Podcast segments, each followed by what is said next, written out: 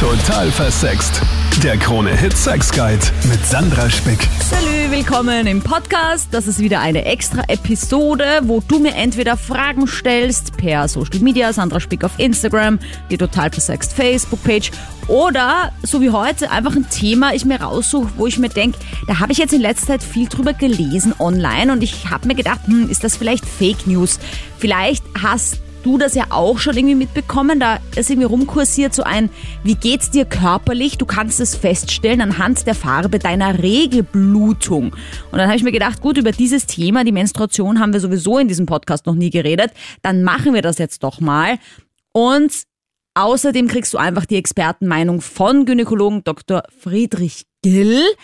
Hi, schön, dass du da bist zuallererst mal. Danke dir. Ich bin wieder sehr gerne da und in dieser trostlosen Zeit so einen Sonnenschein zu sehen, erheitert natürlich Na, das Leben. Danke dir. Mein äh, Gynäkologe des Vertrauens, Dr. Gill, also diese ganzen äh, Dinge, die da im Internet kursieren, das ist ja sowieso immer mit Vorsicht zu genießen. Aber ist da jetzt etwas dran? Kann man anhand der Farbe des Regelblutes erkennen, wie es einem geht körperlich? Nein. Ein klares Nein.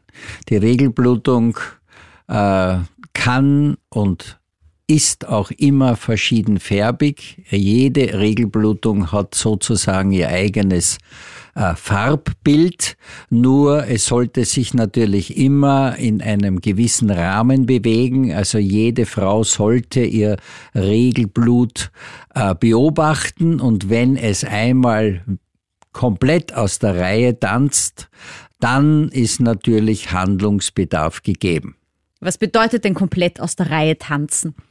Äh, wenn zum Beispiel äh, das Regelblut nur äh, so zart rosa ist, bis ins orangefarbene hineingeht, könnte es wenn äh, noch eine Zweitsymptomatik dabei ist, wie zum Beispiel leichte Schmerzen im Unterbauch, ein Unwohlsein im Unterbauch und da sind ja die Damen natürlich sehr sensibel, weil sie ja das einmal im Monat äh, im Schnitt äh, durchmachen müssen, äh, dann könnte das zum Beispiel auf eine Infektion hinweisen und da ist es sicherlich besser, wenn man einmal zu viel als einmal zu wenig zum Gynäkologen geht. Ich glaube, du willst mehr Patientinnen haben, oder? Weil ich denke jetzt gerade drüber nach, wie mein Regelblut das letzte Mal ausgeschaut hat. Und da dachte ich mir so, hm, muss ich jetzt sofort zum Gynäkologen gehen?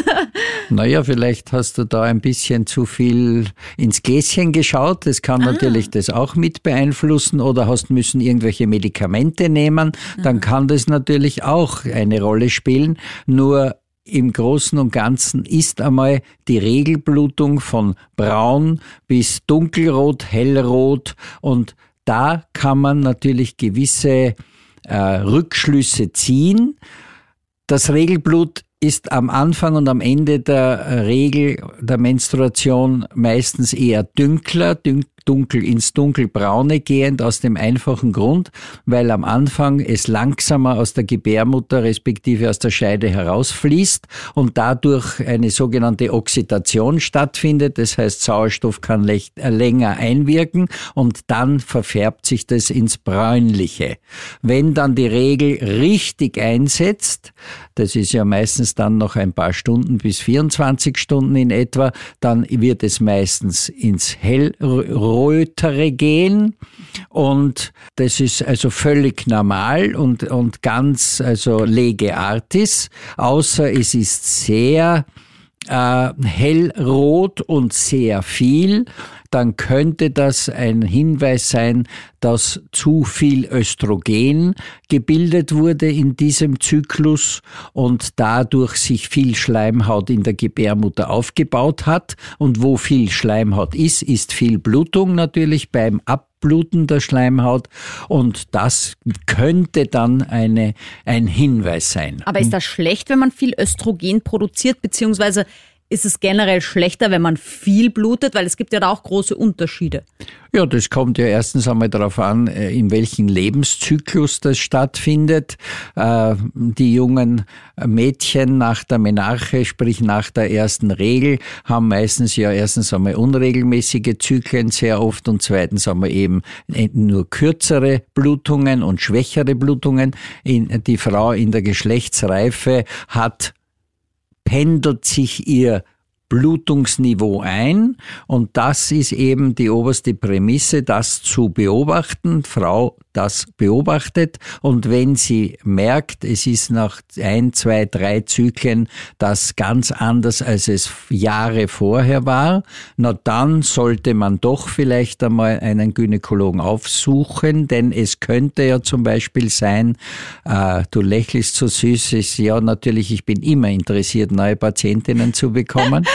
Dr. Gils nach 35 Praxis Jahren. Steht äh, in der Infobox von diesem Podcast. man sollte nicht lächeln deswegen, Nein. weil man sollte einfach regelmäßig zum Gynäkologen gehen. Naja, ja? nein, aber wenn zum Beispiel jetzt die Blutung sich wirklich stark verändert in der Qualität und in der Quantität, dann könnte das natürlich auch ein Hinweis sein, dass ein sogenannter Endometriumpolyp, also sich ein Polyp in der Schleimhaut gebildet hat oder ein Myom oder Worst Case eine Erkrankung, die man nicht haben will, das ja meistens erst im höheren Lebensalter auftritt in Richtung Bösartigkeit, dann sollte man auf jeden Fall den Gynäkologen aufsuchen. Und dieses Östrogen, das ist ja ein Hormon, also das ist ja dieses weibliche Hormon, das oder? ist das weibliche Hormon, ja. Gut, und wenn man davon jetzt zu viel produziert, kriege ich dann auf einmal riesige Brüste? Manche würden sich das wünschen, ja. ja. So einfach ist es nicht. Also ich blute immer also, relativ stark. Ich denke, warum habe ich eigentlich nicht so eine riesen Oberweite? Was ist da los, Östrogen? naja, vielleicht geht es mehr nach unten als nach vorne. Aber es ist auf jeden Fall so, dass natürlich zu viel Östrogen, das müsste man natürlich laborchemisch nachweisen, also ein Hormonbefund aus dem Blut machen. Und das kann wieder ein Hinweis sein, dass auf den Eierstöcken zum Beispiel Beispiel sich eine Zyste bildet oder ein Tumor bildet, der Östrogen bildend ist. Aha. Na, und das ist wieder, ich kann mich leider nur wiederholen, nur feststellbar vom Gynäkologen mittels vaginalem Ultraschall. Was ja auch sein kann bei der Regelblutung, dass es fast so ein bisschen klumpig ist. Ab wann ist es bedenklich und wann ist es nur so ein, ja, okay, da kommt halt ein bisschen mehr Gewebe mit Raus. Das ist ein meistens nur Gewebefetzen, eben von der Schleimhaut in der Gebärmutter und das hat im Endeffekt kaum einen, äh, eine, eine Aussagekraft. Ich habe nur in diesem Internetartikel eben gelesen, ja, was bedeutet es, wenn dein Regelblut dunkelrot ist, hellrot, was bedeutet es, wenn es klumpig ist? Und da habe ich mir gedacht, was ist denn jetzt eigentlich bitte klumpig? Also gibt's Frauen, die haben so richtig so so Blutpfropfen oder wie? Also ich habe es nicht verstanden. Ja, das ist meistens, schau, es ist, wenn eine äh, Dame äh, ihre Vorlagen ändert oder ihr Tampon wechselt, nicht ändert und dann halt äh, ein Tröpfchen oder mehrere Tröpfchen Blut in die ins Bidet oder ins WC kommen, dann überschätzen die meisten die Menge des Blutes, weil ein Tropfen Blut in Wasser verteilt sich sehr schnell und schaut aus, wie wenn man gleich mehrere äh, Milliliter Blut verloren hätte. Äh, das, glaube ich, ist also eher sozusagen sehr subjektiv, diese Beurteilung. Äh, was man natürlich jungen Mädchen mitgeben sollte, am Anfang und am Ende der Regel wäre es also eher nicht empfehlenswert, Tampons zu verwenden, sondern eher nur Binden, weil eben da das Blut langsamer abfließt und dann eventuell gestaut werden könnte und dadurch natürlich, wenn ein Stau ist, könnte eine aufsteigende Infektion stattfinden. Also da ist eher empfehlenswert, äh, entweder eine, das ist ja jetzt sehr modern, diese Tassen, die verwenden ja sehr viele jetzt bereits, äh, das ist natürlich nur dann angezeigt, wenn sie auch regelmäßig ausgeleert wird, die Tasse, und nicht, wie ich es schon leider erlebt habe, zwölf Stunden drinnen gelassen wird und dann übergeht und dann ist es genauso schlecht wie ein Tampon. Wenn dann die Regel ganz stark ist oder im Starkwerden ist, dann kann man natürlich schon Tampons verwenden, weil es erstens einmal bequemer ist, zweitens einmal sicherer ist und äh, drittens einmal natürlich das Tampon schön das Blut aufsaugt, aber eben oberste Prämisse regelmäßig wechseln. Das wollte ich dich nämlich eh fragen, woran man denn das spürt, dass man dann vielleicht, wie heißt denn das Fachwort für diese, diesen Blutstau, der dann irgendwie eine Infektion auslöst? Das liest man ja überall. Ja, dass manche Frauen das Tampon zu lang drehen lassen, dann kriegen sie da irgend so eine Vergiftung durch dieses, dieses Blut, das sich da drinnen staut. Wie würde sich denn sowas anfühlen, wenn man sowas hat? Du redest jetzt vom toxischen Syndrom oder Schocksyndrom. Äh, ja, das also habe ich in meiner jahrzehntelangen Tätigkeit noch nie erlebt, auch in den vielen Jahrzehnten im Krankenhaus äh, habe ich das noch nie gesehen. Aber da muss wirklich schon ein, äh, ein Tampon sehr, sehr lange am Ort des Geschehens verweilen und selbst dann ist es ja sehr, ich glaube im Promille, nicht einmal im Prozent, dass das passieren kann. Da müssen schon noch andere äh, sozusagen äh, Begleiterscheinungen auftreten mit äh, von Haus aus schon eine Entzündung oder eine Infektion oder vom Haus aus eine Immunschwäche, dass der Körper das nicht abwehren kann. Also das ist schon also als eine äußerst seltene Angelegenheit. Danke, dass du das sagst, weil ich schwöre dir, ich habe teilweise dann Angst, wenn ich ein Tampon mal acht Stunden drin habe und dann habe ich es irgendwie vergessen oder so. Uh, und dann habe ich die Megakrise. Oh Gott, hoffentlich habe ich jetzt nicht dieses, dieses Syndrom. Oh mein Gott, jetzt werde ich sterben. Ich darf nie wieder Tampons verwenden. Nein, so, so, da brauchst du nicht äh, so ängstlich sein, weil äh, man erlebt es als Frauenarzt mindestens fünf bis zehnmal im Jahr, dass eine Dame kommt und sagt, ich glaube, ich habe ein Tampon vergessen und diese Tampons sind aber nicht acht Stunden drinnen, sondern acht Tage drinnen. Mhm. Man kann sich dann vorstellen, wie das für ein Genuss ist, wenn man das dann rauszieht.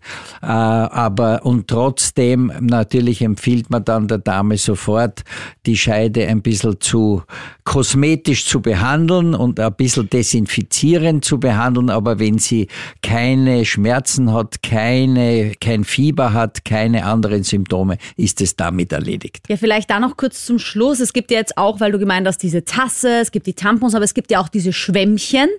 Ich benutze die sehr gerne, weil ich grundsätzlich niemand bin, der sich davor scheut, relativ tief in die Scheide hineinzufahren, um dieses Schwämmchen wieder herauszuholen, weil es hat ja keinen Rückholfaden.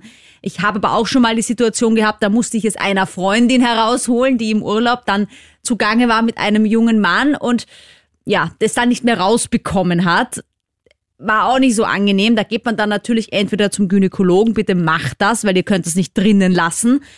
Aber man kann auch den Freund oder den Sexualpartner dann bitten, vielleicht indem du am Rücken liegst, der kommt ja tiefer hinein, um das rauszuholen. Mm, aber was viele tun, ist ja, die haben diese Schwämmchen, die waschen sie dann aus und stecken sie wieder rein. Ist das eigentlich bedenklich? Muss man ein Schwämmchen genauso wie ein Tampon jedes Mal wechseln? Na, wenn man es wäscht, dann, ich, ich weiß nicht, welche Wärme diese Schwämmchen vertragen, aber wenn, dann sollte man es natürlich nicht rausziehen, im kalten Wasser abschwemmen und dann sofort wieder reinstecken. Ich meine, prinzipiell ist ja die Scheide kein steriles Organ. Es ist ja immer eine Infektion unter Anführungszeichen äh, vorhanden. Also es sind immer Bakterien oder, oder Pilze vorhanden. Nur natürlich diese Schwämmchen würde ich maximal äh, einen Zyklus lang, also eine Menstruationsblutung verwenden, wenn es wirklich im heißen Wasser oder im sehr warmen Wasser äh, zu, äh, zu reinigen ist. Und dann würde ich, ich meine, so ein Schwämmchen kostet ja nichts, äh, würde ich halt dann bei der nächsten Monatsblutung ein neues verwenden und natürlich nicht das ausgewaschene. Danke, Professor Dr. Friedrich Gill, für diesen Podcast. Ähm, ich hoffe, du bist jetzt schlauer, was deine Regelblutung angeht. Und wie immer gilt, bitte alles, was du im Internet liest und hörst, äh, muss nicht immer der Wahrheit entsprechen, was wir dir hier aber erzählen. Das entspricht sehr wohl der Wahrheit, weil Dr. Gill ist seit vielen, vielen Jahren Gynäkologe. Hier an meiner Seite der Experte für Frauengesundheit. Danke, dass du dabei warst. Gerne, war mir wie immer ein Vergnügen. Bis zum nächsten Mal. Total versext. Der Krone-Hit Sex Guide.